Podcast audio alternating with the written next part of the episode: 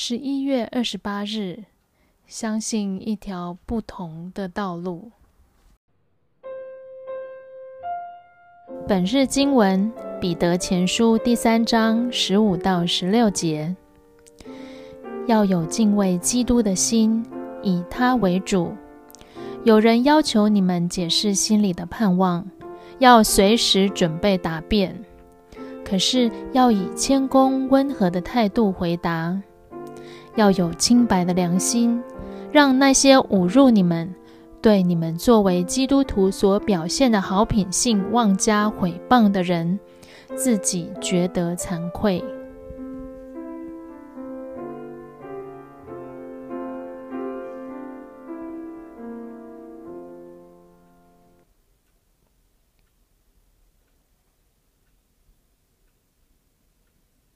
Saint Columba。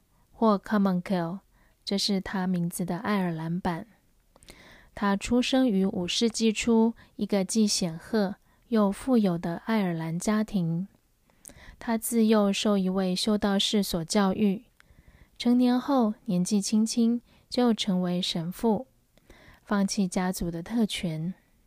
他曾是一位受欢迎的神父，并因为在爱尔兰各地建立许多修道院。而受到赞誉。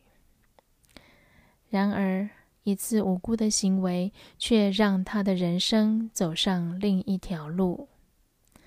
那时，他正在拜访附近的修道院，并抄录一本保存在那里的诗篇。修道院院长发现可伦巴所做的事的时候，要求将抄本留在修道院中，因为原件是他们的。相反的，可伦巴认为他亲手抄录的副本属于他。这场争论导致欧斯特国王介入，并决定支持修道院院长。尽管如此，可伦巴的富裕家族自作主张采取行动，导致一场造成许多人丧生的战役。这引起教会社区的涟漪效应。并决定可伦巴应该离开爱尔兰。接下来，可伦巴以一种值得记载又鼓舞人心的方式面对他的流放生活。他选择看到机会，而不是失败。他启程前往苏格兰北部，并誓言要将基督福音带到那个王国的边远地区。他和他的跟随者在伊欧纳岛上建立一座修道院。这座修道院至今仍然是一个祈祷中心、朝圣之地和 Celtic 领袖中心。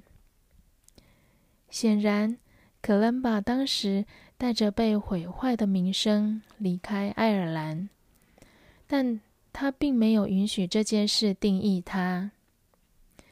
在工作场域或与我们视为朋友的一群人当中，我们可能曾经遭受过我们自己版本的不公平对待，而且从这些经历中恢复过来可能很难。但是这位圣徒在我们的待降节旅程上教给我们，无论有什么丑闻或失败的梦想。我们也必须持守信仰和信念，继续前行，并且相信上帝。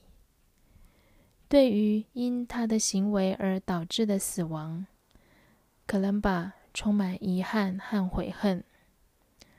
正因如此，他能够继续向许多人传福音，并向他自己以及他的仇敌，还有上帝。差遣他去处在其中的众人，显明上帝的恩典和爱。主上帝，你主宰我们生命中所有的时刻和季节，请教导我们相信你的良善和怜悯，并在我们生活的挑战中转向你，帮助我们。聚焦在你赐活命的灵，让我们的心专注于基督。我们奉他的名祷告，阿门。